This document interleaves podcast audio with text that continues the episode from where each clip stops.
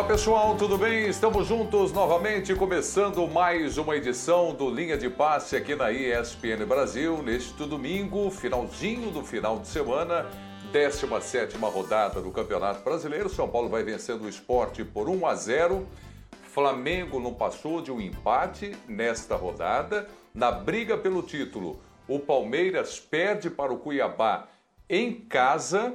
Time do Corinthians melhorando na competição e o Galo, líder do campeonato, joga amanhã. Estes e outros assuntos, você participando com a gente através do Twitter, anote aí a hashtag linha de passe. Estou aqui conectado, esperando pelo seu comentário, pela sua opinião, pela sua pergunta também.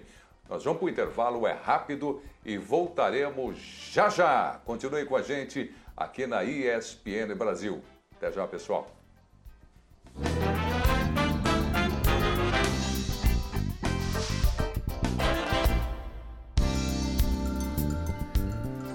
Olá pessoal, estamos de volta. Vamos juntos então com o linha de passe desse domingo, 17 rodada do Campeonato Brasileiro. Agora terminou. São Paulo no Recife venceu o esporte por 1 a 0. O gol do Pablo logo no comecinho da partida a gente vai começar com este tema. Mas vamos colocar na tela aqui os comentaristas da noite de hoje para que cada um traga o seu destaque e depois vamos mergulhar nesta vitória do São Paulo para o início do programa.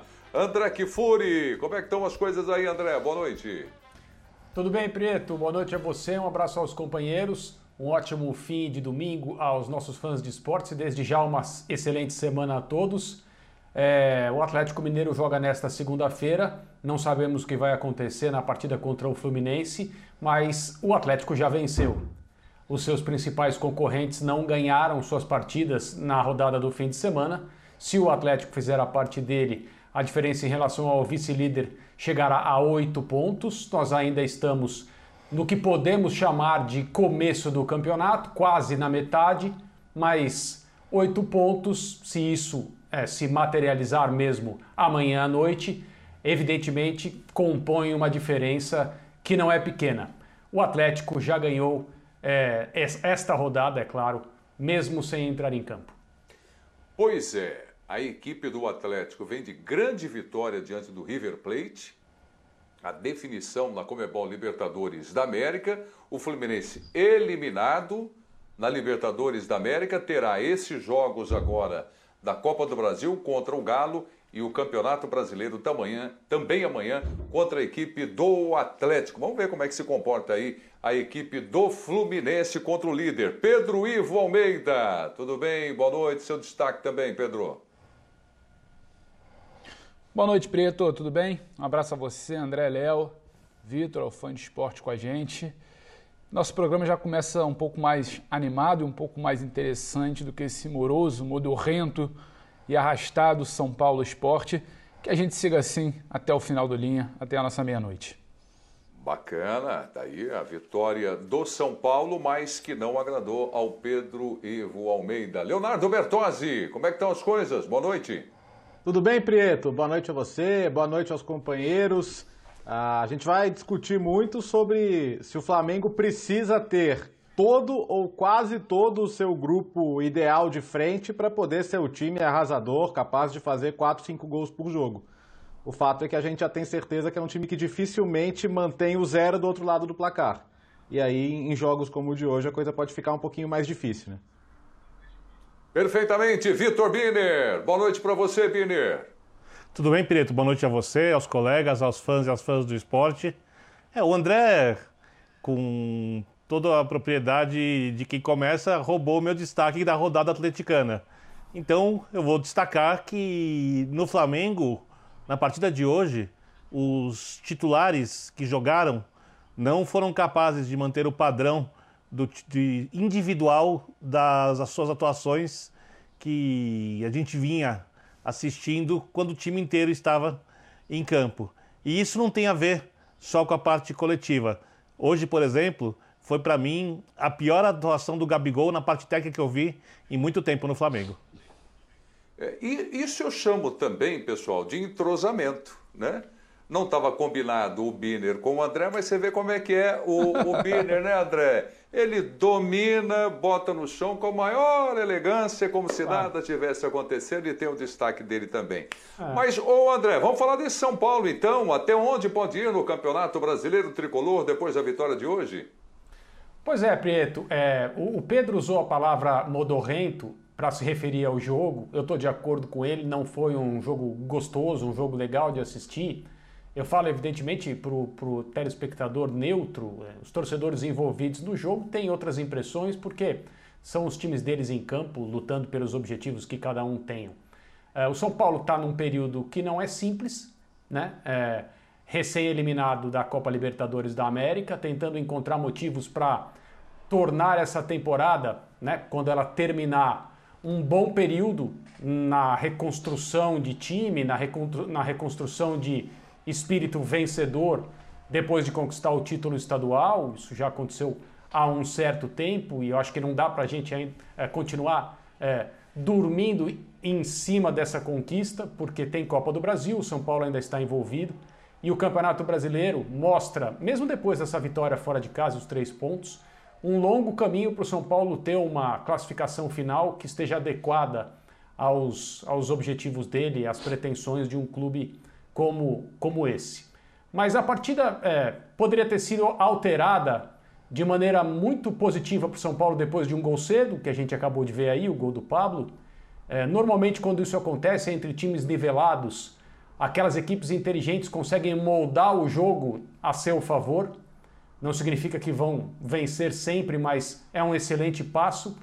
E o São Paulo tratou de ser um time que é, continuou tentando fazer o seu melhor, nem sempre conseguiu o suficiente, né, pelo que a gente viu, para conseguir essa vitória fora. Que anima, que estimula, que dá mais três pontos, mas em termos de jogo jogado, eu daria até um desconto em relação à eliminação na Copa Libertadores. Tudo que precisa ser feito para que o time recomece, até enxergar o Campeonato Brasileiro, é, talvez com uma opção de classificação em pontos no final para jogar Libertadores de novo via essa competição, via Campeonato Brasileiro. Mas o São Paulo, em nível de jogo e em pontuação também, está bem longe disso por enquanto. Ainda tem muito campeonato pela frente, evidentemente.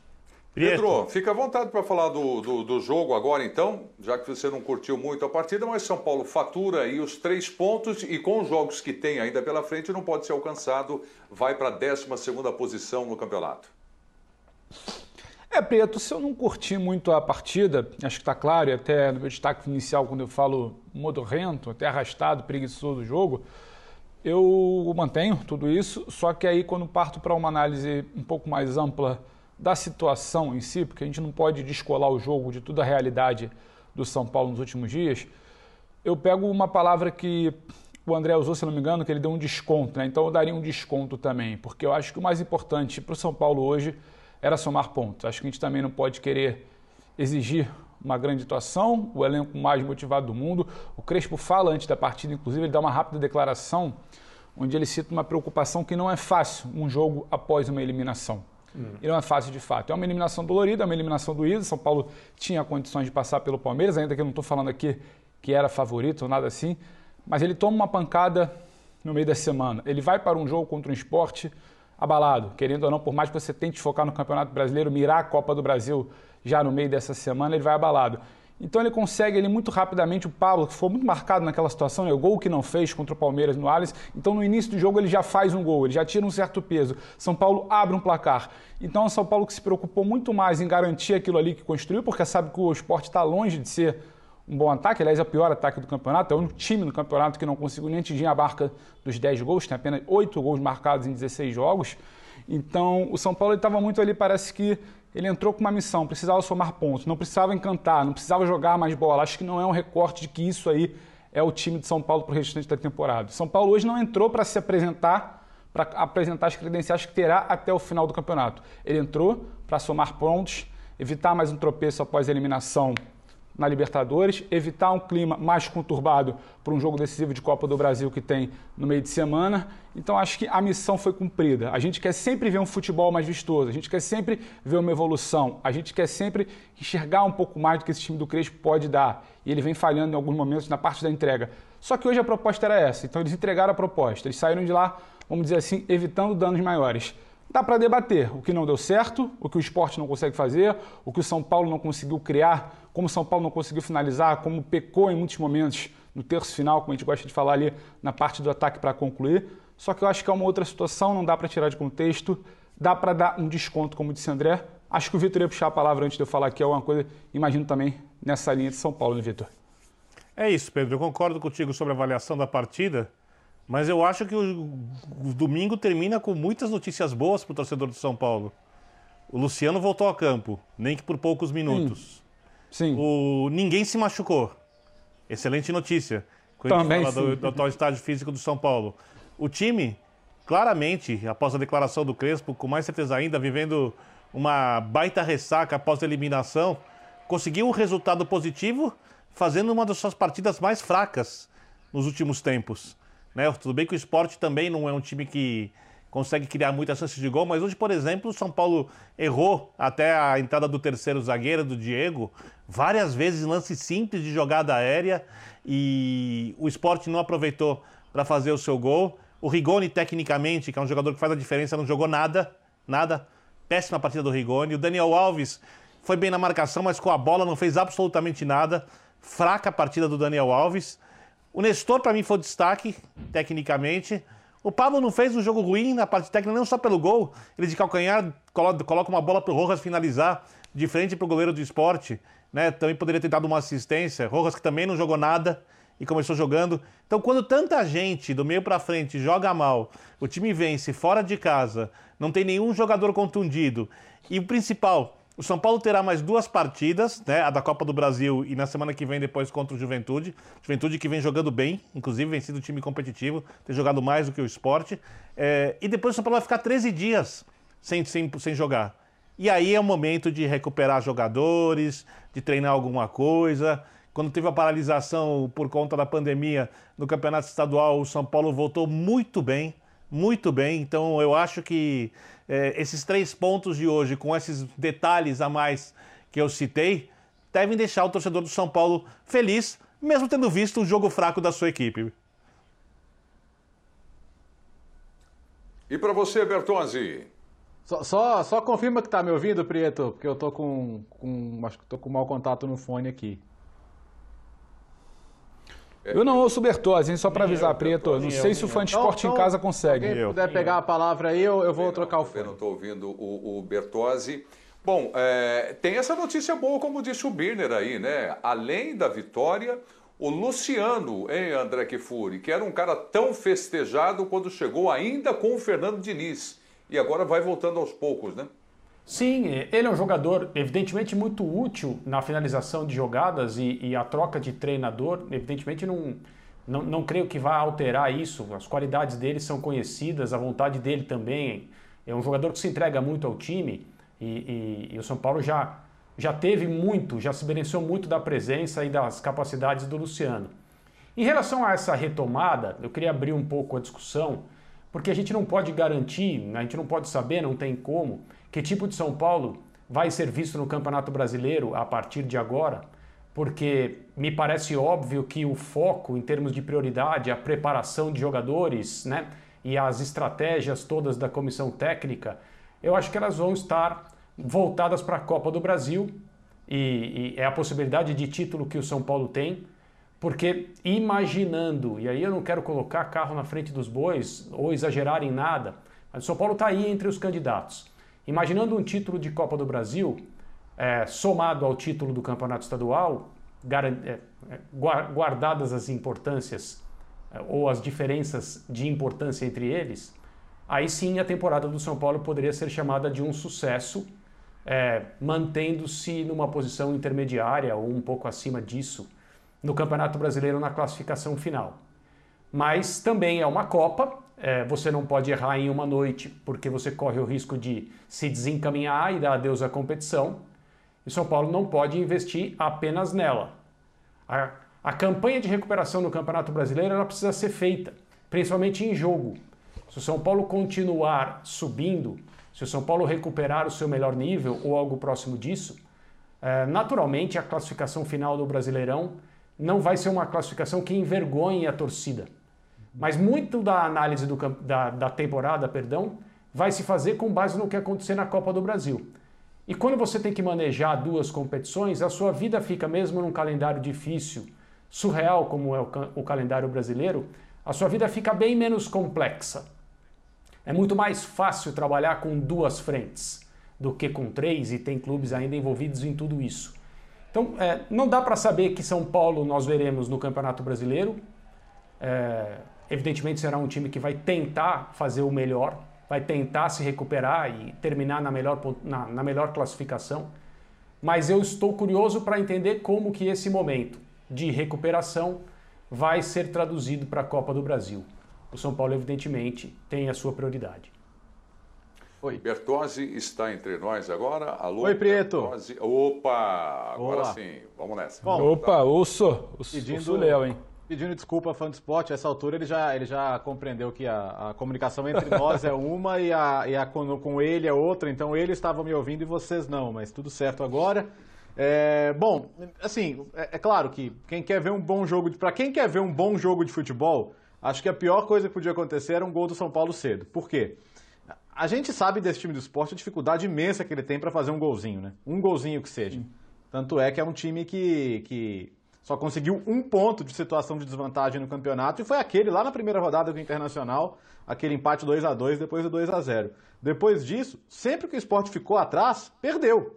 Porque coloca-se uma situação em que o time tem que criar e aí o adversário naturalmente sabe disso e o esporte até conseguiu, o Birner já destacou o São Paulo com alguns apuros em bola parada que aconteceram principalmente ali no primeiro tempo, mas é um time que para criar situações com bola rolando é muito complicado, é muito difícil e é uma coisa que o time vai ter que, vai ter que corrigir ou vai cair para a segunda divisão. Né? Se, se não corrigir, um time que faz tão poucos gols assim, ou ele tem uma defesa de aço ou ele não consegue. Então é um problema para o esporte na sequência da competição.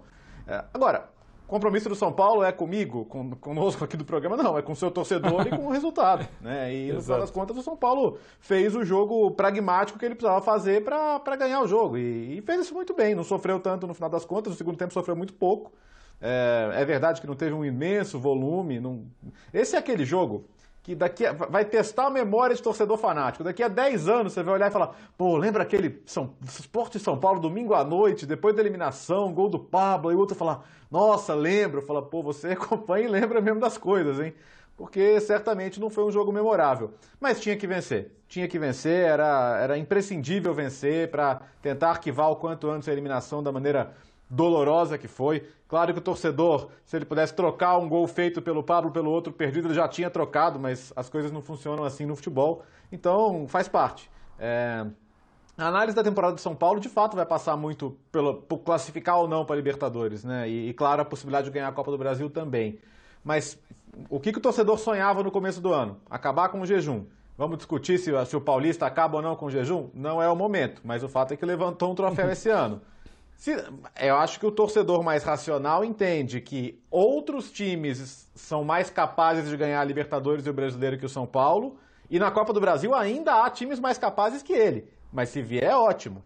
Só que precisa terminar com a vaga na Libertadores. Aí eu acho que é um, que é um requisito mínimo para a gente olhar para trás na temporada do São Paulo e falar: ó, foi legal, tá? Finalmente ganhamos alguma coisa, estamos na Libertadores, beleza, vamos pensar em seguir melhorando. Então eu acho que passa muito por aí. E o que vai pressionar muito o São Paulo é que provavelmente serão muitas vagas da Libertadores. Eu acredito em oito. Porque é, o campeão da Libertadores provavelmente, ou quase, é quase certo, estará na frente do São Paulo no Campeonato Brasileiro. Eu não acredito no Barcelona de Guayaquil como campeão da Libertadores. Eu sei que o futebol tem suas prega suas peças, mas essa é uma, vai ser uma das maiores zebras da história se acontecer e eu não acredito que vai acontecer. É, tem a Copa Sul-Americana, onde o Penharol é um time perigoso, mas talvez um time brasileiro seja campeão. E ainda tem na Copa do Brasil Atlético Mineiro e Flamengo. Uhum. Né? E vamos Perfeito. supor que o Atlético. Vamos supor que o Atlético elimine o Grêmio e o São Paulo pare no Fortaleza. Tem o Fortaleza também, que eu não sei se o São Paulo vai terminar na frente ou atrás do Fortaleza no Campeonato Brasileiro. O Fortaleza está jogando melhor que o São Paulo. Então, é, haverá muitas vagas para Libertadores na, no Campeonato Flamengo Brasileiro. com Grêmio, né. Vitor? Oi? Não, acho que você falou Atlético e Grêmio, é Flamengo com Grêmio, né? E Atlético Flamengo com Grêmio, Flamengo com Grêmio, isso. E o Flamengo vai, vai, vai ficar na frente do São Paulo, o Atlético vai ficar na frente do São Paulo. Então, a chance do, da classificação do, do São Paulo na Copa do Brasil depende provavelmente de chegar numa oitava colocação, o que é negociável uhum. se o time aproveitar bem esse período que vai ter de 13 dias sem jogar para retomar um nível de futebol melhor, um jogo mais intenso. Hoje o São Paulo não conseguiu fazer a pressão na frente, o São Paulo cedeu o posse de bola, porque o esporte fazia a transição ao campo de ataque com muita tranquilidade. Né? O São Paulo também não conseguiu fazer uma parede em frente aos seus zagueiros. Muitas bolas estouraram no Miranda, no Bruno Alves, é, no Léo, né, no Daniel Alves ali. O esporte chegou ali com facilidade, só que aí é exatamente o que você disse, Léo. O esporte, em termos de criação, é muito fraco, é muito limitado. Né? Não tem recursos técnicos, não tem mobilidade. A bola passa muito agora no pé do Everton Felipe, que erra muitos passes na construção e não é, não é por isso, não é à toa que teve chances de outras grandes equipes e não conseguiu se firmar. Vão ficar esperando o Hernanes voltar a jogar no nível que o Hernanes pode? Acho difícil. É, o São Paulo ficou esperando um bom tempo e no São Paulo ele tinha todo o ambiente, todas as chances possíveis e ele diz que fisicamente está bem mas é óbvio que a mobilidade não é mais a mesma. A bola vai chegar pouco no André, que também já não é o mesmo centroavante do passado. O apoio pelos lados dos laterais é fraco, a saída de bola não funciona. A situação do esporte é bem complexa e o São Paulo tirou proveito hoje. Olha, eu queria só pontuar, de, de a gente tá metendo pau no jogo, é a nossa obrigação aqui comentar o jogo que a gente viu mas algo que é muito positivo, que é a atuação do Nestor. Eu acho que é o ponto alto aí. Melhor em campo. Brilhante, melhor em campo e não só pela, pela, pela, pela bola que ele enfiou para o gol, que é muito inteligente, mas ele deu vários passes assim em profundidade, é um jogador que tem uma visão muito boa do jogo. Eu acho que é um desses que se a gente não, não prestar muita atenção, daqui a pouco ele vai embora e vai ter um, vai ter um, um brilho importante. É, eu acho que o teto dele é muito alto. É um jogador para ser bem trabalhado, bem observado. Hoje, hoje, de um jogo de pouquíssimos destaques, ele conseguiu ir muito bem. E principalmente na jogada do gol ser decisivo. Né? Deixa eu só fazer uma colocação aqui, a turma que participa com a gente através do Twitter.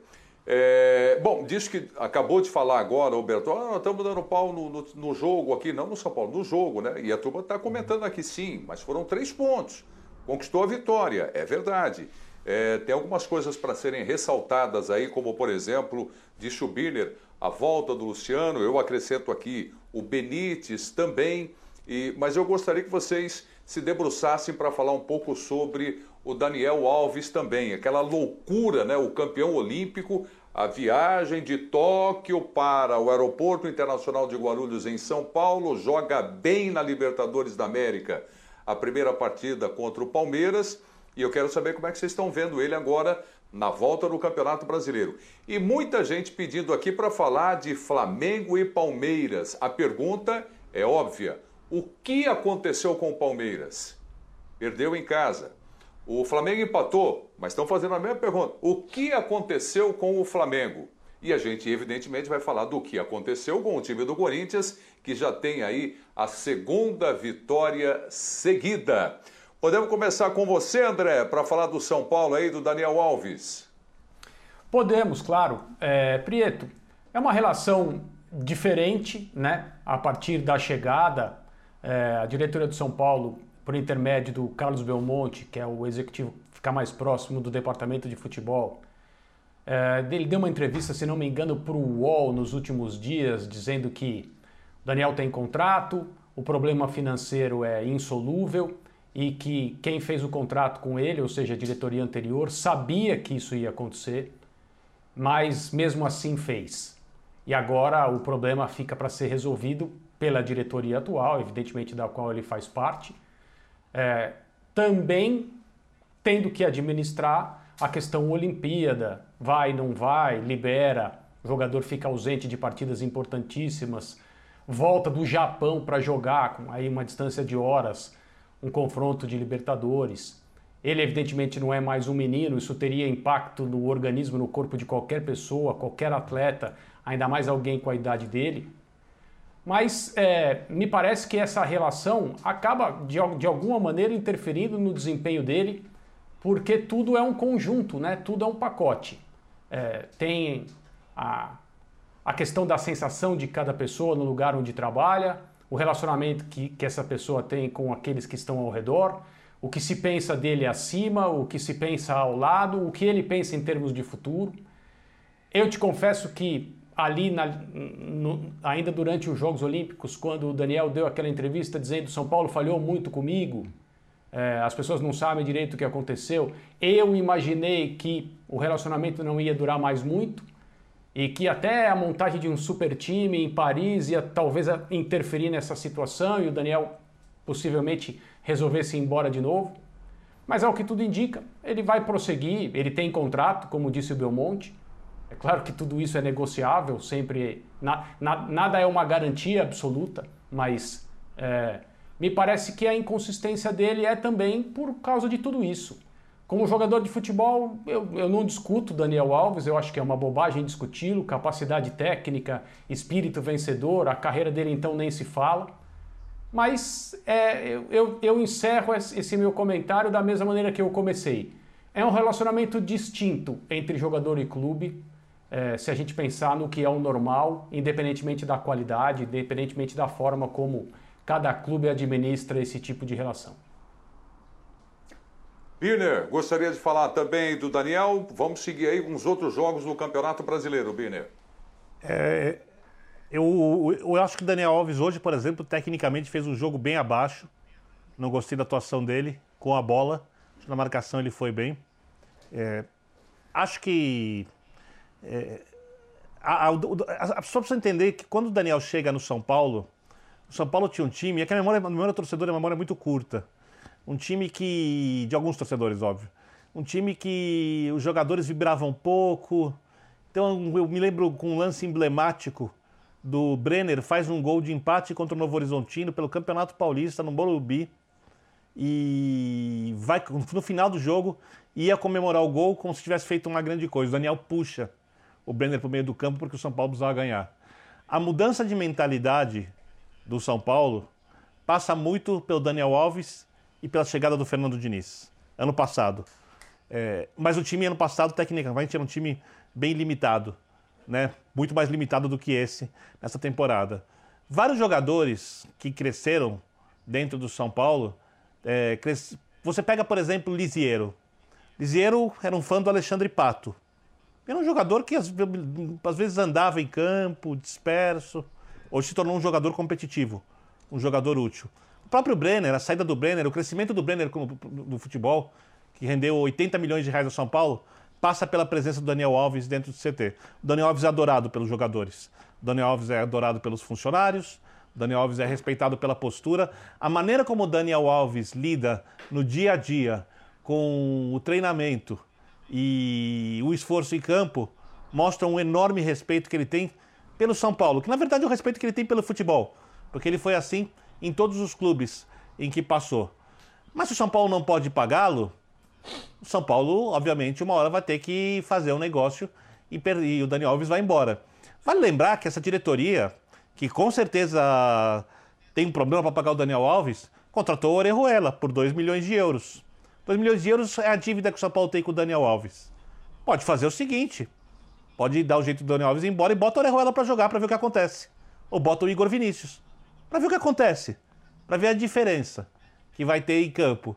Então, eu acho que é uma questão que tem muitos detalhes, né, muitas coisas que precisam ser avaliadas. Como disse o André, como jogador, eu também não vou discutir o Daniel Alves. Em campo, a presença dele é muito importante. Fora de campo é mais importante ainda, mas a questão é se o São Paulo consegue ou não consegue pagar esse jogador e o jogador ficar insatisfeito ao ver o São Paulo contratar jogadores, inclusive um terceiro reserva, em vez de pagá-lo antes disso. Uma contratação que até agora do Orejuela não funcionou. Como outras não funcionaram, como algumas funcionaram. Então eu entendo a insatisfação do jogador, mas ninguém vai dizer que ele tirou o pé da bola, que ele faltou no treino, que ele chegou 5 da manhã do treinamento, como o jogador que a torcida gosta, é, já aconteceu, que ele deixou de treinar porque ele se atrasou por causa de um voo, como já aconteceu. a atitude dele em relação ao São Paulo como profissional, ela é irretocável. Nas palavras, eu concordo, às vezes ele tropeça. Ô, Vitor, Perfeitamente. antes do Prieto passar a bola, se Ah. me permite rapidinho, é, eu acho que você e André foram, foram irretocáveis é, na avaliação do Daniel no cenário, no tamanho que ele tem, o que ele faz, o ambiente que ele vive, de uns tempos para cá por conta de dívida, seleção, Olimpíada, retorno, as palavras como você falou que ele tropeça. Você lembrou muito bem o tamanho dele enquanto atleta, só que só para não perder também muito assim, isso não nos impede, sabemos de toda a grandeza do Dani, mas isso não nos impede também de fazer uma avaliação do Daniel em campo recentemente. Uma pergunta que uma tarja aqui embaixo enquanto a gente debatia, que era sobre uma inconsistência do Daniel agora no São Paulo, se ele está sendo inconsistente no São Paulo. E aí eu puxo um pouco mais, eu amplio um pouco mais. O Daniel vem sendo inconstante no São Paulo. O Daniel não foi constante na seleção olímpica e o Daniel, antes de ir para a seleção olímpica também, após o campeonato, São, após o campeonato paulista ali, entre o paulista e a ida para a Olimpíada, ele também não vinha sendo exatamente constante. Ele é brilhante quando está bem, quando ajuda, quando faz um bom jogo. Tecnicamente, muito acima dos demais, muito acima do nível que se joga no futebol brasileiro. Mas já é um Daniel inconstante há alguns meses aqui nesse cenário de São Paulo. O que não apaga em nada é óbvio tudo que a gente já falou de Daniel fora de campo e da relação tumultuada que ele vive com o São Paulo por conta da dívida. Agora, esse Daniel inconstante não é de hoje, não é pela atuação de hoje, não é pelo fato de ter sido trucado ali, ter travado, anulado no duelo contra o Palmeiras. Foi bem no primeiro jogo, é bom que se diga, eu acho. Mas ele já não tem uma constância exatamente que apresentou nos últimos momentos da carreira, e até no momento ali de início de temporada de São Paulo, ou então no momento com o Diniz do ano passado, ele já não tem essa constância ali há algum tempo, a meu ver, Vitor. Com um telefonema, ele arruma alguns clubes europeus de nível bom para jogar e o Tite o convocou para a seleção brasileira porque não achou um lateral melhor na Europa. Bom, já foi. Mas ele tem, mas às outro- vezes ele joga mal. outro Isso dia não é mesmo, só né, questão dele. Sim, sim. Ma- ma- Outro ma- dia mas mesmo isso não, isso não nos impede. Sevilha, né? Mas Isso então, se o jogador desse, se o jogador desse não entender. serve pro, se o jogador desse não serve para o São Paulo em campo, para um time que não ganha títulos importantes há tanto tempo, eu desculpe, eu não sei quem serve. Mas, Desculpa, mas ninguém Léo. falou que ele não serve para o São Paulo. Ninguém falou que ele não serve. Hoje, para o por exemplo, eu falei, Então foi era- mal com a bola. Falei, acontece. Exato. Inconsta- inconstante ele vem sendo. Não apaga o que ele é, não apaga o potencial que ele tem, não apaga o que ele pode fazer numa fase decisiva de Copa do Brasil, numa sequência de Campeonato Brasileiro. Não é que tenha que abrir mão. É sobre, sobre o termo exato que a gente vinha falando, que estava aqui embaixo na tarja que voltou agora, né? O inconstante e o desempenho em campo. O que já fez, o que pode fazer e o que vem fazendo. Mas tá longe de falar, a porta da rua é serventia da casa, vai embora que aqui você não joga. Obviamente não, até porque quando ele não jogou, seu substituto, é bom lembrar, foi muito mal. Até os melhores momentos do time, era o cara que não vinha bem, que era o Igor Vinícius. É isso aí. Bom, são abordagens diferentes aí com relação ao Daniel Alves, a questão campo e a questão extracampo, a condição financeira que de fato, uma vez eu até conversei isso com o André aqui no programa e fiquei convencido, claro, claro que pega, claro que tem uma diferença muito grande e o Biner também entende dessa forma, foi como eu enxerguei aqui no comentário dele, essa relação, essa dívida que o São Paulo tem com o Daniel Alves.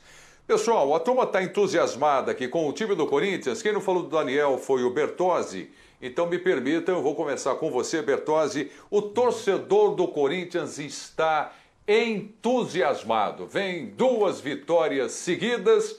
A pergunta inevitável, Bertozzi. Agora vai. Puxa, a gente já discutiu semana passada que tinha, já tinha ficado com uma carinha de agora vai, né? Pela, pela boa vitória convincente sobre o, sobre o Ceará, sobre como entrou o Renato Augusto. E você vê que o, que o Silvinho tá segurando ainda, colocando no segundo tempo, mas que a entrada do Juliano, por exemplo, entre os titulares já funciona muito bem, né? O- o- com esse tripé ali, Gabriel, Rony, Juliano, hoje mais uma vez. É, e, e o mais importante, o, o Corinthians não, não virou do dia para a noite uma máquina de criar chances. Pe- Pegar os números, ainda é um time que não, não tem o volume que outros times têm, mas é um time que cria, cria chances mais, mais cristalinas, mais claras, coloca o jogador em melhor condição de finalizar, né? É, não é aquela meia chance, né? Então, mais uma vez, o próprio gol é um, é um exemplo disso, é uma jogada bem trabalhada e que o Rony aparece na área para definir de maneira muito boa. Então, acho que as coisas vão, vão encaixando para o Corinthians é, é, ir subindo degraus e estar tá onde espera estar no campeonato, que no mínimo é numa parte de cima da tabela, brigando por Copa Libertadores. O, o, o, calendário ajudou, entre aspas, porque pegou um adversário que, na minha visão, pagou muito o esforço da, da Sul-Americana, onde, aliás, faz mais uma grande campanha e pode sim sonhar Exato. com mais um título, uhum. mas hoje não fez um bom jogo e me pareceu fisicamente abaixo do que um, do que um time precisava estar para encarar um jogo como o de hoje. Mas é, acho que vale destacar isso, assim. Acho que não, você não vai esperar do Corinthians ser um time avassalador, que controle o adversário o tempo todo, mas pelo menos um time um pouquinho mais consciente de como chegar às boas chances, de como criar e de como levar poucos sustos. Acho que é um time, no mínimo, sólido. E não é mais aquele time que a gente passou boa parte do campeonato discutindo. Ah, tropeçou. Ah, mas normal também com esse time. Ah, mas perdeu. Ah, mas você esperava o quê? Eu acho que essa fase já passou. Acho que você já pode cobrar um pouquinho mais um Corinthians que, que seja competitivo em bom nível, né? Ô André. Oi. André, você vai falar agora. Eu vou começar a anotar aqui numa folha quantas linhas eu vou precisar copiar dos seus comentários apontando virtudes do time do Corinthians agora. Eu vou começar a anotar, tá aqui, vou começar a anotar. E Birner, e Birner, para você, é, Birner, para você, logo depois, o que eu entendi, você falou de São Paulo, eu já estou enxergando então aqui, na sua matemática, o Corinthians está na zona de Libertadores da América. Se você não entendeu, exato. pessoal, exato. Então já já a gente conversa. Vai lá, André, manda aí, virtudes. Antes, eu só queria recuperar um outro assunto para falar do Atlético Paranaense, porque é, conversando com treinadores, com jogadores, a gente sempre ouviu, e esse, isso já foi comentado aqui, se não me engano, pelo Pedro, se eu tiver errado, me desculpe, mas sobre a dificuldade que é o primeiro jogo depois de um confronto tenso, de um confronto decisivo, Sim. importante por uma outra competição. Quer dizer, você voltar no final de semana a disputar o Campeonato Brasileiro que é uma competição em um outro molde, em um outro formato, em uma outra velocidade, né? a vibração é outra, depois de um confronto por um, por um torneio, por uma Copa. Então isso aconteceu com o Flamengo, que não teve dificuldade técnica como os outros mencionados, mas evidentemente né, é, teve que se colocar à altura, teve que fazer o seu melhor e passou por esse estresse, digamos assim. Isso aconteceu com o Palmeiras, vencedor do seu confronto, aí sim o nível mais alto de, de dificuldade, o nível mais alto de concentração exigência contra o São Paulo. E isso aconteceu com o São Paulo também, que perdeu seu confronto e aí tem que se levantar. Quando você ganha, eu acho que o que existe é uma desconcentração. Quando você perde, você olha para a montanha que você tem que subir. E às vezes é difícil você se mobilizar tão cedo assim. O Atlético Paranaense, evidentemente, passa por isso. É um outro torneio, é a Copa Sul-Americana, mas o Atlético fez um resultado, de certa maneira, épico. É, teve que se superar demais, teve que virar, teve que conseguir um, um resultado que não é simples fazer o que o Atlético fez, especialmente com o adversário que enfrentou, e também dá uma baixada, também dá uma, uma desconcentrada. Sem falar nas opções feitas por escalação e tudo mais. Mas isto dito, o Corinthians venceu fora de casa e com todos os méritos pela atuação que fez, um adversário que é muito capaz. E a, a porção de temporada e de Campeonato Brasileiro do Corinthians prévias, né?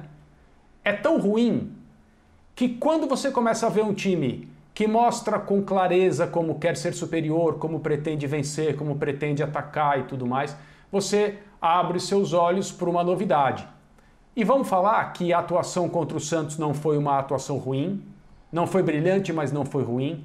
O jogo contra o Ceará, Corinthians jogando com o mandante já foi bem melhor. Teve o componente Renato Augusto, perdão, entrou poucos minutos, mas fez um gol que ele é capaz de fazer. Falei, ele fez esse gol várias vezes, até mesmo pela, com a camisa do Corinthians.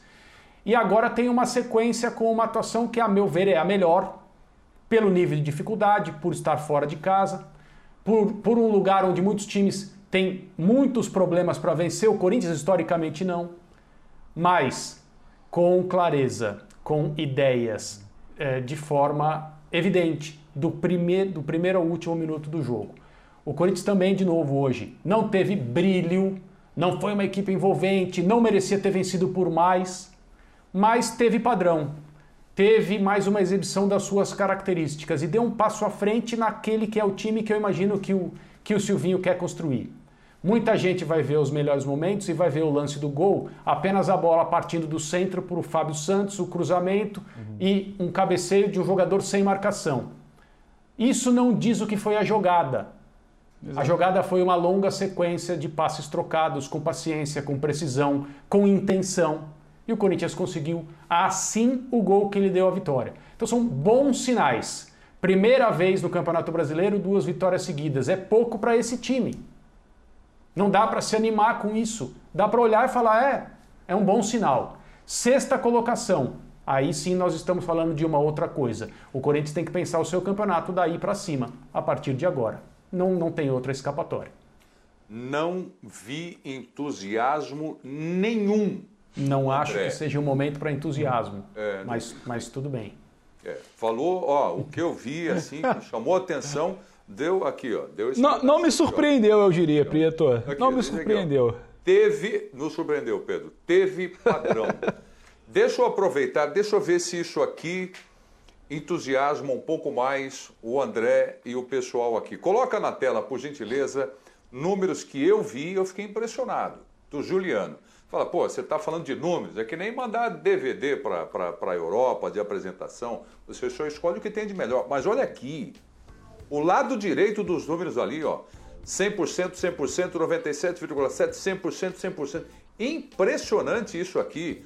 Ofensivos os números de Juliano contra o Atlético Paranaense. Chutes no alvo. 100% de aproveitamento. Tudo bem, um chute só. Dribles ele tem, também. Ele ah. tem forte influência nessa, nesse time que está sendo criado. Isso é bastante óbvio. Tem, ele tem. tem uma influência muito grande nisso. É. Passes. Olha aí, ó. 42 de 43 passos. E olha que ele ocupa um lugar do campo ali que não é fácil acertar os passes. Lançamentos. 3 de 3, 100%. Passes ali, na chegada da área. 10 certos dos 10 que ele tentou. 100%. Bota os comentaristas na tela aí. Aquele que abriu um grande, largo sorriso agora com o time do Corinthians vai falar desses números aqui do Juliano. É, pô, claro que é o, o Bertozzi ou o Birner. O Birner está quase gargalhando. Diga aí, Birner. Não, eu achei que ele jogou muito bem, tá? E eu lembro que aos três minutos de jogo, ele faz, ele coloca o Jô numa condição muito boa para fazer o gol. O Jô cabeceia a bola para fora. Tentou achar o ângulo direito. Como disse o André, a evolução do Corinthians passa pelo Juliano. O time cresce ofensivamente, acha mais soluções, se torna mais inteligente. Tecnicamente é um acréscimo, por enquanto, enorme para a equipe, até porque era um deserto, né? E aí você, o Juliano é como se você tivesse criado um, vários poços de água no deserto, onde você pode viver tranquilamente, porque ele alimenta né, o sistema de criação. É, mas eu também entendo um pouco os pés no chão do André, porque semana passada foi um belo primeiro tempo e o segundo tempo onde houve queda de rendimento. Hoje também foi um belo primeiro tempo. No segundo tempo, quando o Corinthians faz o gol, também houve queda de rendimento. Mas é um time que está sendo construído, que tem os seus limites, né? Eu, como eu disse para o São Paulo, o importante era somar três pontos. O Atlético já tinha feito uma partida ruim semana passada pelo Campeonato Brasileiro, fez um esforço monumental para conseguir uma senhora classificação no meio de semana. E é óbvio que tem uma rebordosa, mas ganhar do Atlético ali é sempre uma coisa muito, muito especial, muito valiosa, porque não é fácil enfrentar o Atlético quando o Furacão atua nos seus domínios. E no segundo tempo, o Atlético cresceu bastante.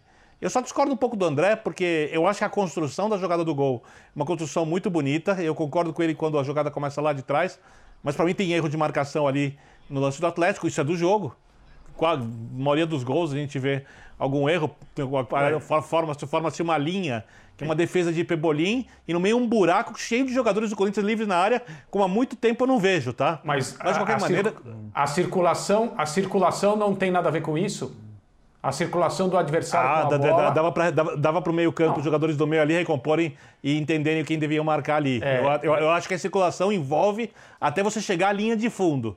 Dali em diante, para mim é o erro de posicionamento da defesa do Atlético. Concordo. Acho que dava para recompor. Concordo. Mas, de qualquer forma, mérito do Corinthians, erro do time adversário. Isso faz parte do jogo. Né? Quando o Corinthians deu alguma bobeira, por exemplo, no lance de cruzamento, o Cássio estava pronto ali para fazer uma defesa saindo nos pés do jogador que finaliza, isso tudo é do jogo. Eu acho que o Corinthians é um time que está melhorando.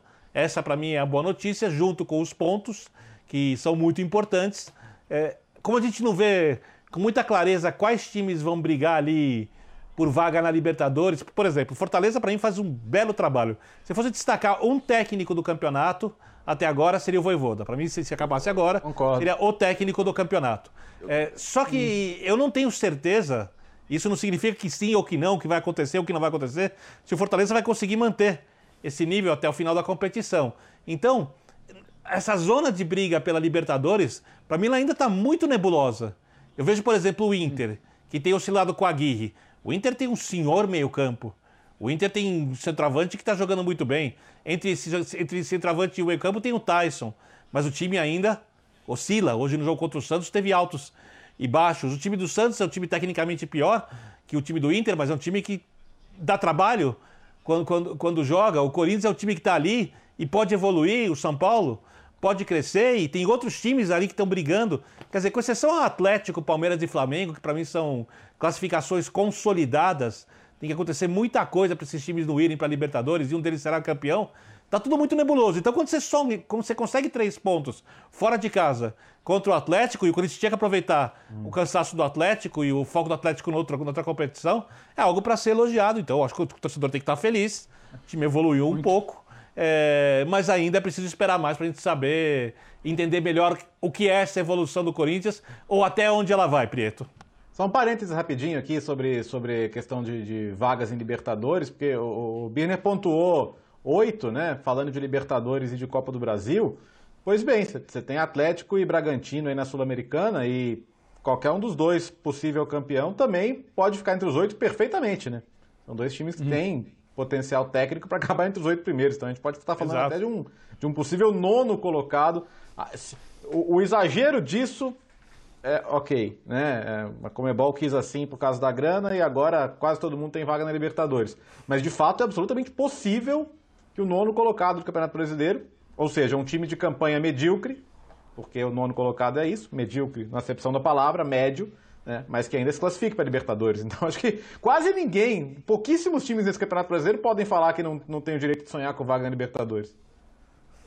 O que, eu, o que eu acho, o Prieto queria saber sobre, sobre sorrisos, né? Do torcedor corintiano. E Mas não vi eu esteja nada um até agora, viu, entusia- Pedro? Talvez eu esteja um pouco mais entusiasmado, ainda que obviamente eu entenda a cautela do André e as ressalvas do Vitor. Mas o que eu acho é tudo é uma questão de perspectiva. A gente não está aqui só para falar de resultado, mas de um desempenho, de processos. Sentamos aqui, se não no linha de passe, mas em outros programas aqui da nossa grade, é, antes ali daquele clássico Corinthians e Santos, onde algumas pessoas queriam debater se o tropeço poderia custar a permanência de Silvinho, se ele não conseguiria nem trabalhar com reforço e tudo mais. E se eu não me engano, aquela foi a primeira semana cheia de trabalho. Ele teve uma semana cheia de trabalho, beliscou um ponto, jogando mais. Teve outra semana cheia de trabalho, venceu. Teve mais uma semana cheia de trabalho e venceu. E por que, que eu me digo empolgado, Preto? Por que, que eu contei isso tudo? Porque você começou falando, você quando eu digo nós, todo mundo, a torcida, a opinião pública, a crítica especializada, chegou a falar em rebaixamento do Corinthians. Eu nunca acreditei muito, apesar que o cenário era tenebroso, você não tinha como vislumbrar um Renato, um Juliano, nada disso. Você depois falou em demissão de técnico. Hoje você começa a ter um esboço de trabalho. Essa tal evolução que você quer ouvir falar, e eu entendo você ouvir falar, e o torcedor do Corinthians sai desse domingo feliz, ela existe por trabalho, nada é por acaso. O Léo até brincou aqui no início, né? Semana passada a gente falou, agora vai, não sei o quê. Então, assim, já era um sinal. E essa semana a gente também, será que vai? Então, tudo é trabalho. A gente vai bater muito na tecla do Juliano, é óbvio, por todos os números. A gente ainda vai também, num futuro breve, bater na tecla do Renato Augusto. Só que eu vejo trabalho, eu vejo motivo para empolgação do Silvinho. Ele é um técnico em construção, ele é um técnico em início de carreira, ele é um técnico que vai oscilar, que vai errar. Mas em três semanas cheias de trabalho, para muito além do que o Juliano faz, o Juliano e o Renato vão acertar o meio de campo do Corinthians, um meio de campo que não tinha a tal da circulação. Vitor falou e André também. Parece que o Corinthians tinha medo de ter a bola, até por isso sofreu em casa. Os adversários davam a bola, o Corinthians não sabia o que fazer com a bola. O meio de campo do Corinthians hoje sabe o que fazer com a bola.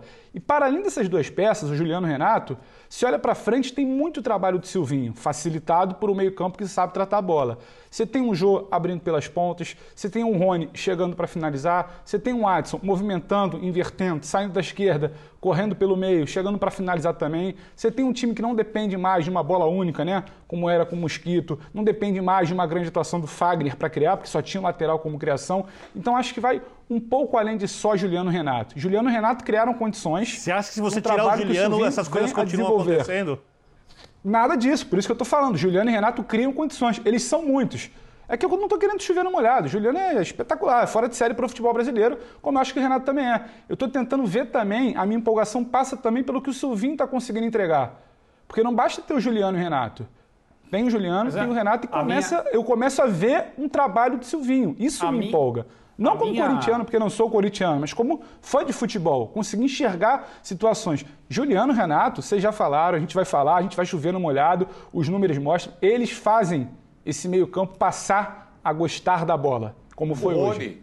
Uhum. Mas o que o Silvinho consegue fazer me agrada. Talvez eu nem esperasse é. tanto e estou conseguindo ver o Silvinho fazer. A minha, a minha indig... o meu indignação não, o meu incômodo com as críticas tão cedo ao Silvinho com gente dizendo todos os dias, de manhã, de tarde, de noite, ah, ele não durou nada no futebol francês, não é técnico para time grande, ou tem que fazer uma escadinha, primeiro tem que treinar um time hum. de categoria de base, depois de tem acordo. que treinar um time pequeno, depois tem que treinar um time mais ou menos. Aí sim, quando tiver estofo, o, o tal estofo, né? Hum. É gente falando sobre estofo de treinador sem conhecer aquilo que o treinador em questão já fez na sua vida. Ah, mas espera aí, uma coisa é trabalhar como auxiliar, outra coisa é assumir um clube como o Corinthians e ter que tomar decisão e colocar o seu rosto, a, é, é, dar a sua cara à tapa quando as coisas vão mal.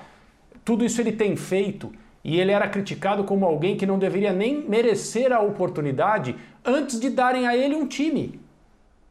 E isso aconteceu com os treinadores que trabalharam com esse núcleo de jogadores pré Renato Augusto pré-Juliano e aparentemente vem mais. Então aconteceu com o Thiago e aconteceu também com o Mancini. Então já se dizia que o Silvinho não deveria ter recebido o chamado para treinar o Corinthians, antes dele ter jogadores para trabalhar, jogadores de acordo com o que o Corinthians deve ser com o time de futebol. E eu estou deixando a questão orçamentária, as decisões tomadas, o vamos organizar a casa, mas depois não vamos. Estou deixando de lado isso agora. Estou falando de jogadores, técnico, construção de equipe e nível e, e, e, e a, a altura na qual um time como o Corinthians tem que trabalhar. E agora as coisas estão aparecendo porque houve essa reunião.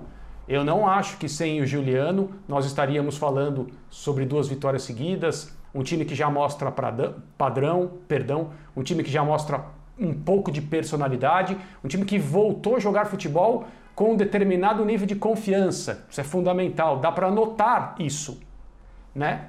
Mas ainda é cedo e pelo jeito, se o Silvinho continuar recebendo jogadores de qualidade, não precisa ser o Roger Guedes, não, né? Mas peças para mexer e para construir o time que ele quer construir, o trabalho dele tende a aparecer. Eu não concordo com, com o não deveria estar no Corinthians. Não tem gabarito, não tem estofo, esse tipo de coisa não dá para concordar.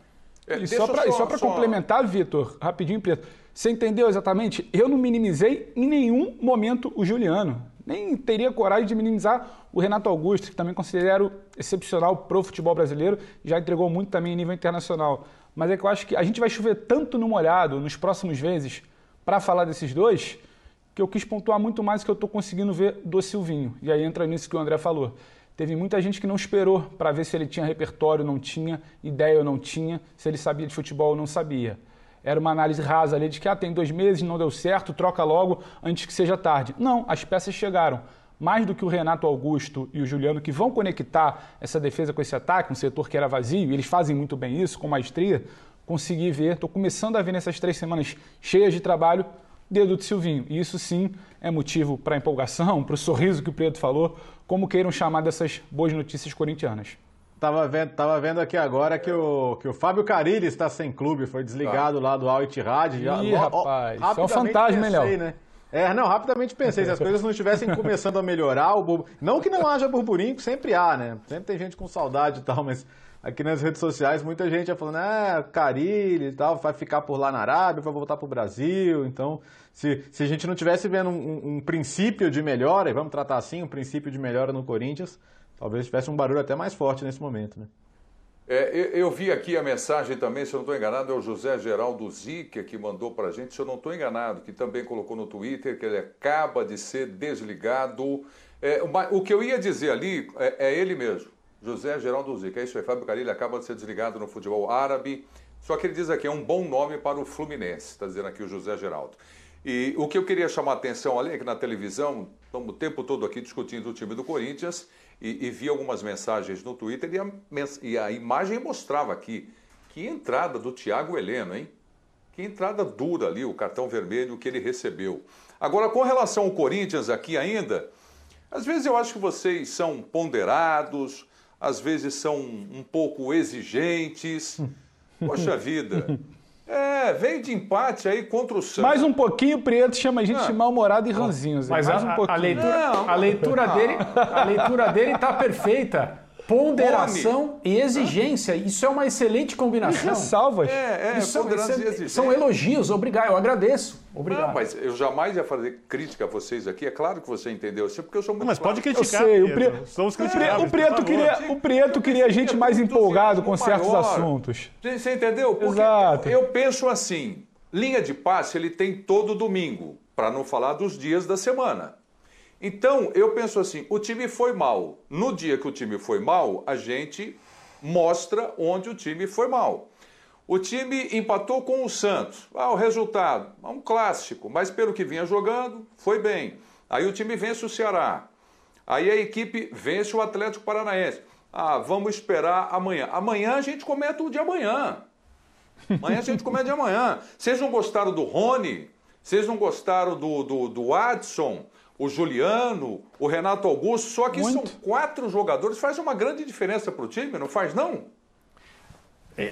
Entrou, entrou um volante de origem em começo de carreira com passagens por seleções de base, o Eduardo, no lugar do Fagner, que teve uma lesão muscular aparentemente, isso vai, ao que tudo indica, deixá-lo fora por um período aí. E esse jogador entrou no jogo com personalidade, fez a parte dele, sem tanta ousadia, porque afinal de contas não é um especialista na função e foi para o campo numa situação de emergência. Mas até isso também aconteceu de bom. Né? É, o Cássio fez uma defesa saindo com coragem aos pés do atacante adversário, a bola bateu meio no peito, né, para cima do peito, no rosto dele e saiu para a linha de fundo. O Corinthians teve controle quando precisou de controle. O Corinthians atacou com paciência e com precisão, como o gol mostrou. Todas essas coisas não, não eram, é, não faziam parte dos comentários que nós poderíamos apresentar a respeito de outras atuações, até antes do jogo contra o Santos. Depois disso, as coisas começaram a melhorar bem. O Corinthians é um outro time hoje e, é, vamos dizer, nesse processo pode ser um time bem melhor até do que esse que jogou e venceu o Atlético fora de casa hoje, com esses mesmos jogadores. Perfeitamente. O time do Corinthians conquista mais uma vitória no Campeonato Brasileiro, analisando aqui a classificação, me baseando naquilo que o Bider estava dizendo, que pode ser um G8 para Libertadores da América. O Corinthians se encaixa ali, está no G6, sexta posição, 24 pontos ganhos, tem a equipe do Grêmio pela frente. Agora, a turma participa com a gente através do Twitter, a hashtag linha de passe. Vamos ver o que vocês têm para falar agora do jogo do Flamengo, o empate com o Ceará por um a um. A gente vai colocar as imagens aí também. E aí, como é que foi esse time do Flamengo no empate? Eu vi um monte de gente decepcionada aqui com esse empate. Ah, o Renato está poupando os jogadores, deixa Pedro no banco. Pedro no banco. Vai, Pedro, vai você que é titular, Pedro Ivo Almeida. Como eu falei quando a gente começou no assunto Corinthians, a gente pode falar de resultado e de desempenho. A gente sempre vai preferir falar de desempenho. que é para tentar entender o contexto que vai explicar um futuro resultado, uma queda ou uma ascensão do time. E quando a gente fala só do resultado, empatar com o Ceará, sabe, Ceará jogando em casa, nesse Campeonato Brasileiro, não é o resultado dos piores. A questão é o desempenho e o que se espera desse Flamengo e o que ele apresentou nas últimas semanas. Quando o Flamengo entra em campo, você está acostumado, você está com uma memória fresca do que ele vem fazendo. A gente assistia na quarta-feira a Libertadores, uma facilidade para finalizar, para criar. É claro que era o Olímpia, muito pior que muitos times do Campeonato Brasileiro, mas a gente fala de uma classificação. Nas últimas semanas tivemos uma chuva de goleadas. Só que a gente começa a ver um outro Flamengo em campo. E acho que aí sim é uma preocupação pelo desempenho. Um Flamengo que não tinha o William Arão, um Flamengo que não tinha Arrascaeta, um Flamengo que não tinha Bruno Henrique e não conseguiu dar respostas a esses jogadores. É um Flamengo que não foi intenso. É um Flamengo que não conseguiu ser absoluto, ser senhor do jogo em nenhum momento. Ele não controla as ações do jogo em nenhum momento. É um Flamengo que vê o Ceará ditando muito mais um primeiro tempo, um Ceará abrindo placar. E só então parece que o Flamengo acorda para buscar esse gol de empate aí depois com o Vitinho na finalização. Vitinho muito bem no segundo tempo, não estava bem no primeiro tempo, começa a se apresentar muito mais. E se não tinha exatamente uma participação de triangular, de se aproximar do jogo, de criar um jogo associativo, de um jogo de aproximação pelas pontas, muita movimentação, tentou com a finalização. E foi assim que resolveu, salvou um ponto para o Flamengo em Fortaleza. Então acho que diz muito sobre a expectativa do desempenho, Preto. Quando a gente para para assistir esse Flamengo, a gente tem uma expectativa pelo desempenho e hoje não teve esse desempenho, ainda que o resultado possa sinalizar um ponto importante conquistado.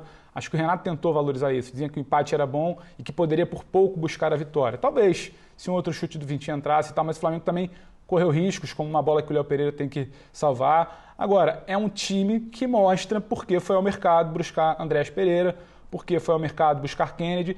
É um time que, quando sai dos seus 11 titulares, quando perde peças como Arão, Rascaeta e Bruno Henrique, perde muito. O Vitor, se eu não me engano, falou no início do comentário dele, logo no início do programa, que ele achava que o Gabigol não tinha ido mal. Mas acho que vale até uma conversa se o Gabigol. Não, achei que ele foi. Foi bem. Por... Foi mal, exato, desculpa. É, não sei se ele não foi bem, porque vinha atuando de uma maneira, é verdade, e hoje por muitas vezes não conseguia dar sequência a algumas movimentações pelos seus companheiros, ainda que tenha errado bastante em finalização, entendeu? Então assim, é um Flamengo que sem o Bruno Henrique perdeu muitas situações, sem o Arão para mim perde muito, quando acelera um jogo, quando acerta um passe, quando facilita uma saída de bola, quando cria uma proteção para a zaga, esse Arão faz muita falta. E eu acho que Arrascaeta que perde inteligência, é um cara que cai entre as linhas, é um cara que pega uma defesa bem postada e uma linha de volante, sabe muito bem o que fazer para tirar dali. Então quando você perde três jogadores tão fundamentais, o Flamengo hoje deixou a desejar. E talvez seja por isso que o Prieto você citou que deve ter visto muitos comentários não satisfeitos com a atuação de hoje. É, é e tem um, tem, tem um ponto para mim, desculpa, Vitor, é, é, que eu abordei no meu primeiro comentário. Assim, se você em poucos jogos consegue fechar sua casinha e não levar gol, você vai precisar sempre que o ataque renda ao máximo. E, e o Flamengo levou sete gols sim. em seis rodadas com o Renato. Tudo bem que quatro concentrado no mesmo jogo com o Inter, uhum. mas ainda assim, de, de, de, seis jogos, são os ingleses chamam de clean sheet, né? São dois sem levar gol, sim. contra a Bahia e contra a Sport. Nos outros quatro jogos, não estou nem contando aqui as outras competições, mas no, no de Campeonato Brasileiro, ele levou gol em quatro dos seis jogos. Então são questões que precisam ser corrigidas, é, especialmente num campeonato de regularidade. Porque é claro que a produção ofensiva não vai ser a mesma. Quando você fala de Bruno Henrique e Arrascaeta, você está falando de jogadores que não têm paralelo no elenco e, e, e tem poucos no futebol brasileiro e sul-americano da maneira geral. Então, o que o Bruno Henrique te oferece em desequilíbrio individual e também em definição, o que o Arrascaeta te oferece em mobilidade, em criatividade, você não vai achar um substituto do mesmo nível. Claro que você trabalha para ter o elenco mais homogêneo possível, mas ah, esse é mérito deles, inclusive, né? não é nem demérito do Flamengo, que tem um elenco muito forte. E hoje, de fato, teve muito abaixo, muito abaixo. O resultado em si, como você já pontuaram, como o Pedro pontuou, é, na, nada de outro mundo como ruim. O Ceará só perdeu um jogo em casa nesse campeonato, um jogo como mandante. Então, um ponto em, em, em contra o Ceará no Castelão não é que, que seja para você achar normal, mas é claro que o time teve muito abaixo hoje, né? E, e preocupa um pouco porque é, a, gente, a gente sabe que o Flamengo tem condição de brigar em tudo e a dúvida é o que está é tá aqui abaixo no, no, no, no, nossa, nossa tarde. Vai acabar priorizando a Libertadores? Porque é uma coisa que sempre circundou o Renato no trabalho dele no Grêmio. Uhum. O Grêmio sempre entendeu, o torcedor comprou, a diretoria comprou, que ok deixar o brasileiro de lado porque nos mata-matas o time vai estar sempre voando o, Flamengo não pode se permitir isso. O, time mais poderoso do Brasil dos últimos anos não pode se permitir pegar o principal campeonato do país é e falar, isso. não, esse aqui, esse aqui, se der, deu, se não der, não deu. Não, é. não pode. É. O Flamengo conseguiu ser campeão brasileiro numa incrível campanha de recuperação ano passado. Então Eu você que falar hoje- que um campeonato que deu, deu, não deu, não deu, antes da metade, e não que foi dito, tá? Eu tô falando porque é uma coisa que já- já- nós já estamos colocando em pauta aqui. Mas eu acho que o Flamengo não pode se permitir. É, eu acho que hoje. Acho que é importante deixar claro rapidinho que isso não foi dito, né, Léo? Que é para não parecer Não, que tô, algum tô- tô momento deixando isso claro aqui também. É um não debate dito, que mas- surge, Mas a gente Renato, tá diretoria já. e jogadores... E não, e não, não acho, não acho aceitável que isso seja tratado como algo plausível, entendeu? Que, que o Flamengo possa deixar de lado sem, sem, sem que isso seja condenável. Mas não foi dito, isso de fato. Eu acho que quando a gente fala de São Paulo, de Corinthians, as equipes que a gente citou até agora no programa, elas olham para o próprio futebol delas, veem o que é possível fazer em, em termos de pontuação, vão somando pontos e lá para frente elas definem exatamente qual é a realidade no Campeonato Brasileiro. O Flamengo já tem essa realidade definida, ele tem que olhar para cima, ele tem que olhar para o Atlético. Ele não pode ficar perdendo pontos, mesmo num jogo difícil como esse. Eu concordo com todos os colegas. Ganhar do Ceará, Ceará fora de casa não é fácil.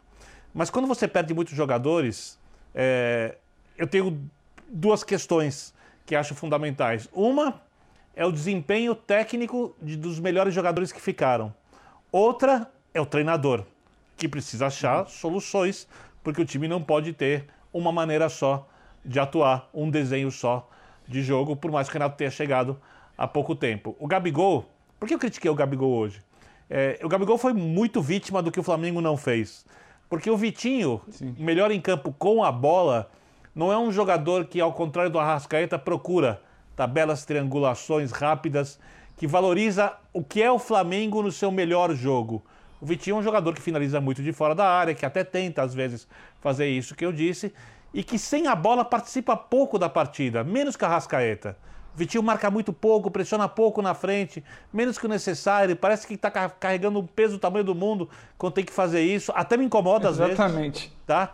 É, mas com a bola, hoje, ele foi o melhor jogador do Flamengo. Só que o Gabigol teve uma chance aos 37, que ele tenta bater a bola de curva na, na grande área, e ele, inspirado, faz esse gol. E teve uma outra chance que a bola é rolada para ele também no final do primeiro tempo. Na entrada da área, ele chutou a bola muito longe. São finalizações que não combinam com o Gabigol. Ele pode fazer uma, na segunda ele costuma acertar. O Renato citava em entrevista é, que o Flamengo é, aproveitava muito bem a chance que criava. Isso tem a ver com a qualidade dos jogadores e com o local onde o Flamengo consegue levar a bola para essas finalizações.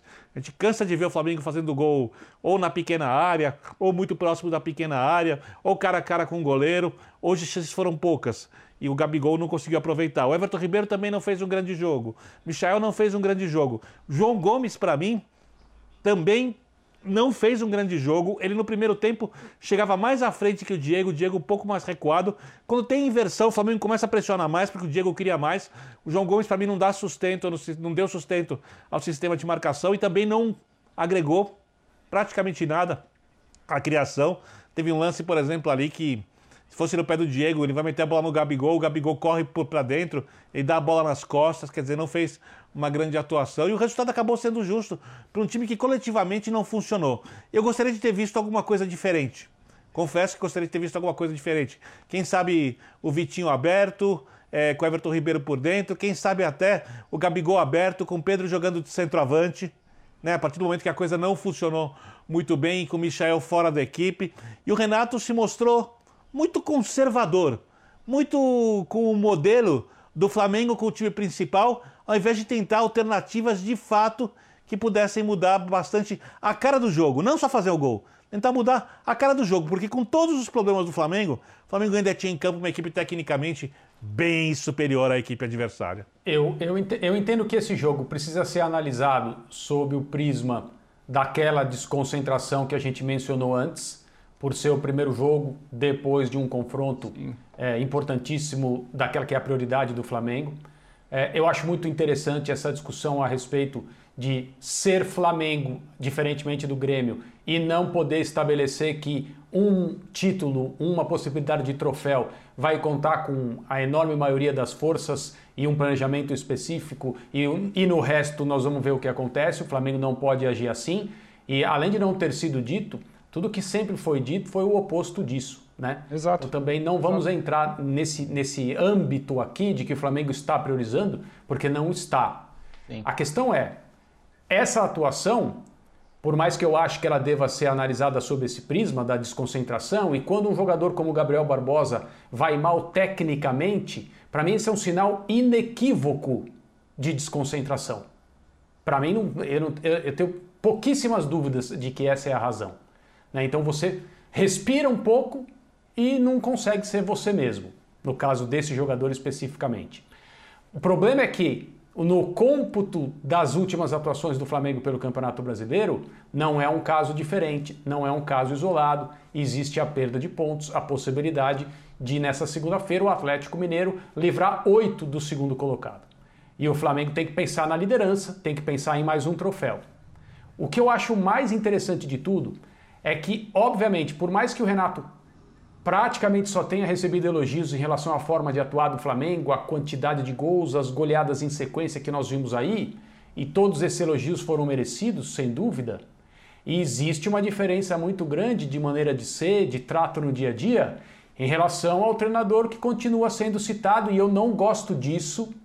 Eu peço desculpas porque eu vou fazer agora uma comparação, no mínimo uma relação, com o Jorge Jesus, que deu ao Campeonato Brasileiro um nível de é, um nível de comportamento insaciável que nós não estamos vendo atualmente. Tem muita gente que diz que o Flamengo atual joga mais do que aquele de 2019.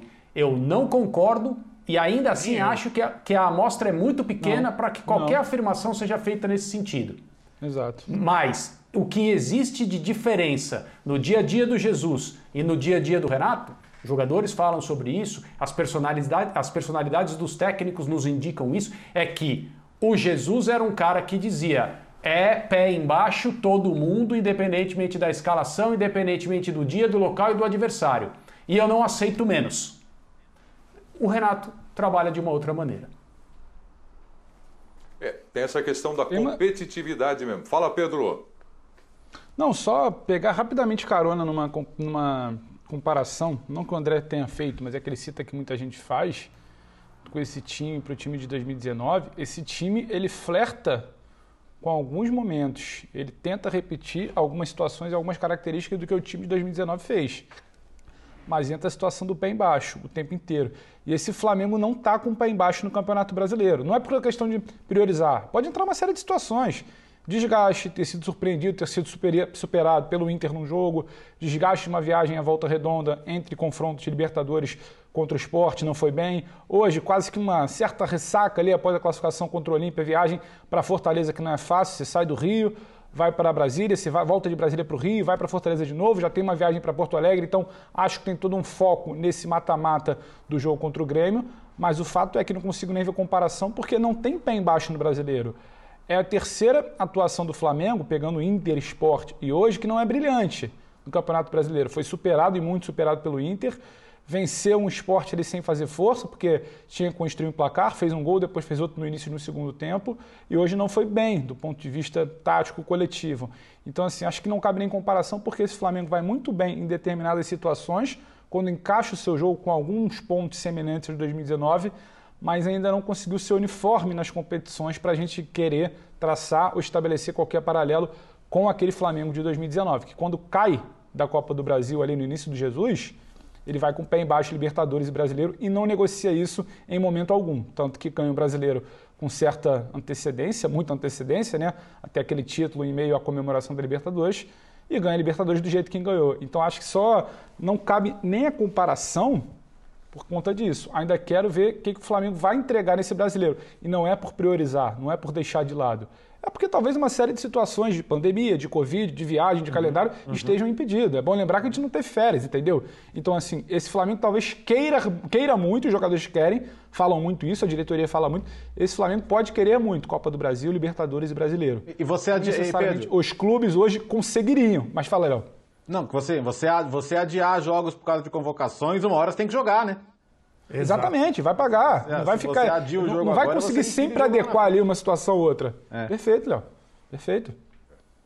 É, bom, vai pintar mais uma vez aqui, gente, o tema Pedro, o atacante. Mas Desta vez não sou eu quem está trazendo o assunto para ser discutido aqui. É o técnico do Flamengo, o Renato Gaúcho, que fala sobre o centroavante do Mengão. Vamos lá com o Renato. Em primeiro lugar, em qualquer clube que eu trabalhar, quem vai escalar o time sou eu. Depois eu tenho conversado quase que diariamente com, com o Pedro. Falei outro dia mesmo, tive uma conversa muito boa com ele. Falei que é um, um jogador que tem muitas qualidades e é um jogador novo. Futuramente ele vai estar na seleção brasileira, sem dúvida alguma. Só que hoje também ele joga numa posição que tem o, o, o Gabigol, e, eu sempre falo pro, pro meu grupo, é, é, hoje em dia até difícil você escalar a equipe do Flamengo, pela qualidade de, de jogadores. Infelizmente só pode jogar 11. E ele joga numa posição que tem o Gabriel. Já comigo ele jogou praticamente todos os jogos, ou saiu de cara, ou entrou durante a partida o Pedro. Tentei colocá-lo várias vezes, inclusive com, com o Gabriel em, em alguns jogos mas tem jogos e jogos para que os dois possam jogar juntos, porque com os dois, eh, nenhum dos dois tem característica de voltar e a equipe fica muito exposta. Então, dependendo do que a gente precisa no jogo, os dois podem estar juntos. Ô Birner, bom, agora o Renato foi bem claro aí falando sobre estilo de jogo, né? Gabigol é o titular da posição e ponto.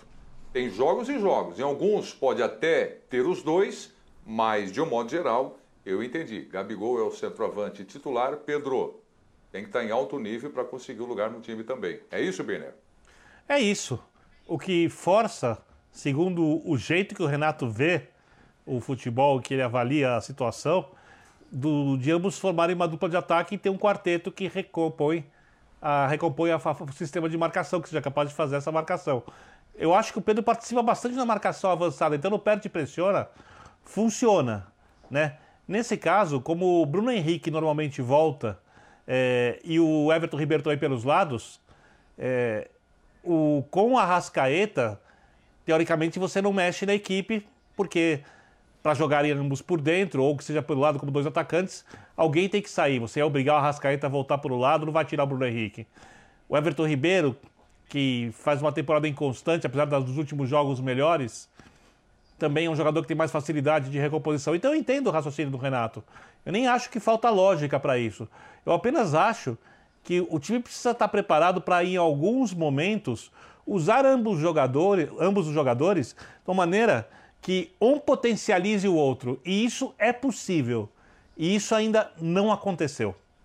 Essa, para mim, é a grande questão. Para circunstâncias de jogo, no momento em que você, por exemplo, vai talvez abrir mão de perder força de marcação quando o seu time, quando o time adversário leva a bola ao campo de defesa do Flamengo, né? É, em troca de você aumentar o seu potencial ofensivo, porque os dois juntos vão dar muito trabalho ali. Né? Porque de repente vai ter uma rascaeta colando, num Gabigol um pouco mais aberto, se movimentando, com o Pedro de centroavante circulando e Bruno Henrique chegando e criando situações incômodas para os adversários quando isso for preciso. Isso ainda não aconteceu. Então o raciocínio do Renato ele tem lógica. Os testes com ambos, o Renato só faltou completar, o raciocínio não completou, não funcionaram. Mas eles podem funcionar. E algumas vezes os dois juntos podem ser úteis. Mas o técnico ainda não conseguiu fazer isso. Nem ele, nem o antecessor. É, a gente tem que ter uma, uma, certa cautela nessa hora, porque é, eu digo sempre, a gente, a gente não sabe como o técnico sabe a condição física, mental, rendimento do jogador nos treinos, então óbvio, muitas óbvio. vezes há um, há um risco de ser especulativo aqui claro, é, sobre situações de pessoas que conhecem muito melhor do que a gente o estado do jogador. Dito isso, assim, é, é, é natural a, a, curiosidade sobre o número de minutos que ele teve num jogo em que essa minutagem poderia ser maior porque o jogo pedia. Mas é só, acho sempre ponderar, é importante ponderar isso. Né? O, o, o técnico ele, ele, tem um, nível de informação maior que o nosso, praticamente sempre, para julgar essa tipo situação. É que, é que hoje o jogo pedia muito a presença de um jogador como o Pedro, até pelo nível que estava apresentando o Gabigol. Então acho que é natural o torcedor se perguntar por que, que ele não teve mais minutos num jogo como o de hoje. Né? Ô, Léo, e pra mim nem precisava ser exatamente na vaga do Gabigol. Poderia ser. Não, não, até é, pra, até pra potencializar. Mas acho como, que poderia. Eu queria, eu queria entender, e assim, a gente tem uma tarde aqui, o que, que explica o momento do Pedro? Eu acho que isso acontece. Nenhum jogador no futebol brasileiro, em qualquer time, ele vai manter, é muito difícil, nenhum não, é muito difícil que um jogador mantenha um excelente nível de entrega, de atuação, sabe, durante toda a temporada. Ocorre uma série de situações que, como o Léo frisou muito bem, a gente não pode ser leviano e falar daqui que é por isso, que é por aquilo. Vamos tentar nos ater ao que acontece em campo. E aí eu entro no, no episódio de hoje do jogo do Pedro. O Pedro ele tem minutagem. O Gabigol chegou a ser expulso, ele jogou o tempo inteiro, ele entrou em outras partidas. Ele não está entregando como antes. A gente pode examinar uma, diversidade de fatores ali. O time joga no outro esquema, Renato prioriza jogadores abertos, o Renato está jogando com jogadores abertos, não necessariamente tem um cara fixo. Só que hoje, contra aquela defesa pesada do Ceará, e muito do que o Birner fala que ele foi vítima, o Gabigol foi vítima de uma situação do jogo, contra uma defesa pesada do Ceará, eu acho que caberia o Pedro. Contra um Michael que não estava bem, eu acho que caberia um Pedro, com o Gabriel circulando, Pedro ajudando na pressão, Pedro marcando essa posição dentro da área, Pedro abrindo espaço, Pedro recuando talvez para o Gabriel entrar em alguma situação. Então, assim, eu queria ver, o Birner quase sempre bate nessa tecla, eu queria ver mais, queria ver um pouco mais de ousadia, não tanto conservadorismo. Não dá para ficar se apoiando exatamente nessa situação de Gabriel e Pedro não combinam. Então vamos tentar fazer combinar. O que, que dá para se criar sobre isso? Você tem dois jogadores de potencial enorme. O Bruno estava suspenso. Será que não teria tempo exatamente? Talvez não, até pelo calendário. Mas se pensar alguma situação. E no caso do jogo de hoje, do Ceará, uma zaga pesada, um jogador poderia ser útil para o Flamengo, travando essa zaga lá, encostando essa linha lá atrás, sabe, procurando aí pressionar também, como ele faz. Ele entrega uma perda, uma pressão pós-perda que hoje o Flamengo não teve. Um Vitinho que demorou a engrenar, engrenou no segundo tempo, mas um Michael que não estava bem, um Everton não esteve bem também hoje. Então, assim, eu acho que ele poderia ser solução ali para alguma situação durante o jogo, não só os 30 e tantos minutos do segundo tempo. Então, só... talvez tenha demorado, mas é algo que acontece. Não vamos aqui criar um problema maior do que existe, porque o Pedro teve alguma situação de seleção, de negociação, ia, queria ficar, queria sair, queria ir para a Olimpíada. Não é por isso. A gente não pode atrelar os fatos se os personagens não falaram, se a gente não tem evidência. Uhum. Então, tentando enxergar o que o campo nos diz. E o campo nos diz que talvez o Pedro pudesse utilizar de uma outra situação que tinha explicação tática para aquilo ali hoje. Mas acho que você ia falar, André. É, não, só voltar ao começo do trecho da entrevista do Renato que nós exibimos, porque ele diz alguma coisa assim: nos meus times, quem escala sou eu.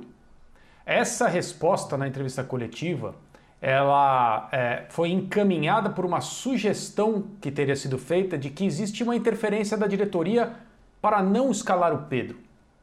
O que me parece algo sem pé nem cabeça, algo que não tem nenhum tipo de racionalidade. Aí o Renato passa a elogiar o Pedro.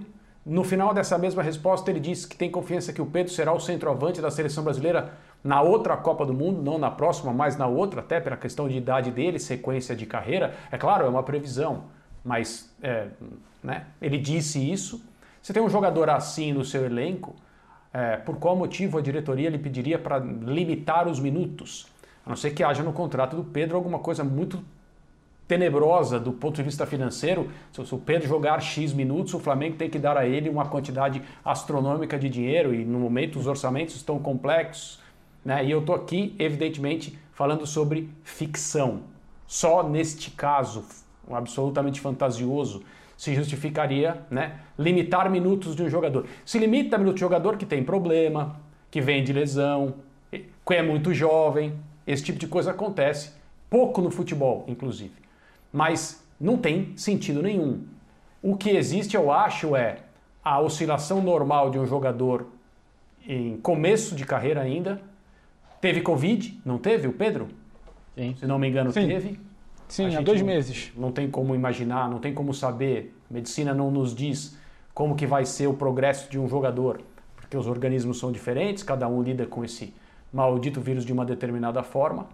E tem toda a questão de que hoje é levada meio a ferro e fogo. Então, ah, o Pedro não foi para a Olimpíada, ele tem que jogar. Não, ele tem que jogar se o técnico quiser. Ele tem que jogar se houver oportunidade. Ele tem que jogar se o jogo pedir. No caso de hoje, eu concordo com o Léo. O jogo pedia muito a presença de alguém com as características dele. Mas acima de tudo, eu concordo que ninguém além do treinador, ninguém mais do que o treinador, tem mais subsídios, mais informações para fazer uma escolha de jogadores é, numa determinada partida. É, com relação ao Pedro aqui, como eu disse, né, não foi nem eu que trouxe o, o, o tema agora, assim como a gente já discutiu em outros programas do Linha de Passe, mas isso vem à tona mais uma vez. Essa cobrança trata-se de um grande jogador.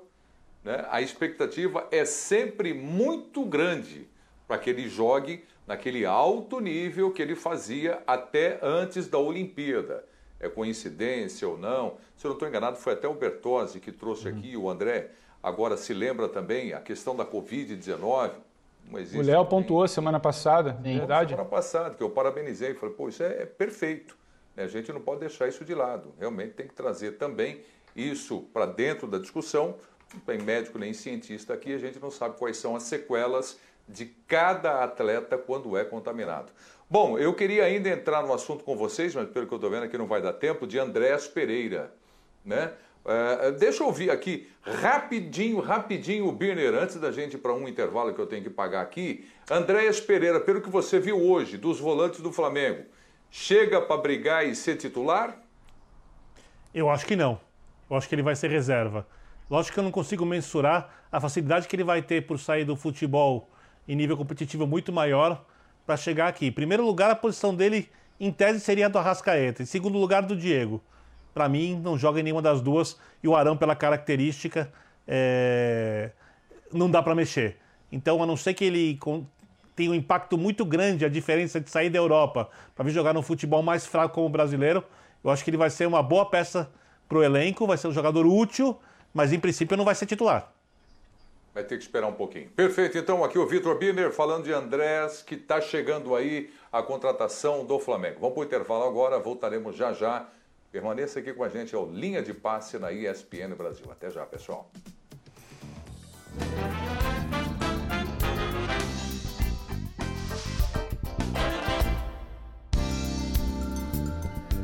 Estamos de volta aqui, o Linha de Passe na ESPN, para agradecer aqui a sua participação, a turma do Twitter, você com a audiência também, muitíssimo obrigado.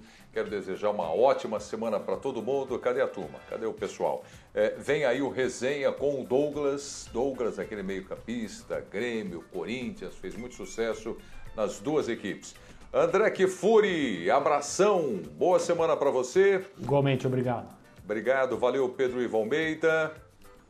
Abraço preto para todos Léo vocês, Belo colegas, fãs de esporte em casa e até. Valeu, turma. Boa noite, valeu. bom descanso a todos. A gente se vê. Boa noite a todos, uma ótima semana com saúde e paz. Valeu, Biner. Abraço para você também. Obrigado, turma. Até a próxima. Tchau, ótima semana para nós.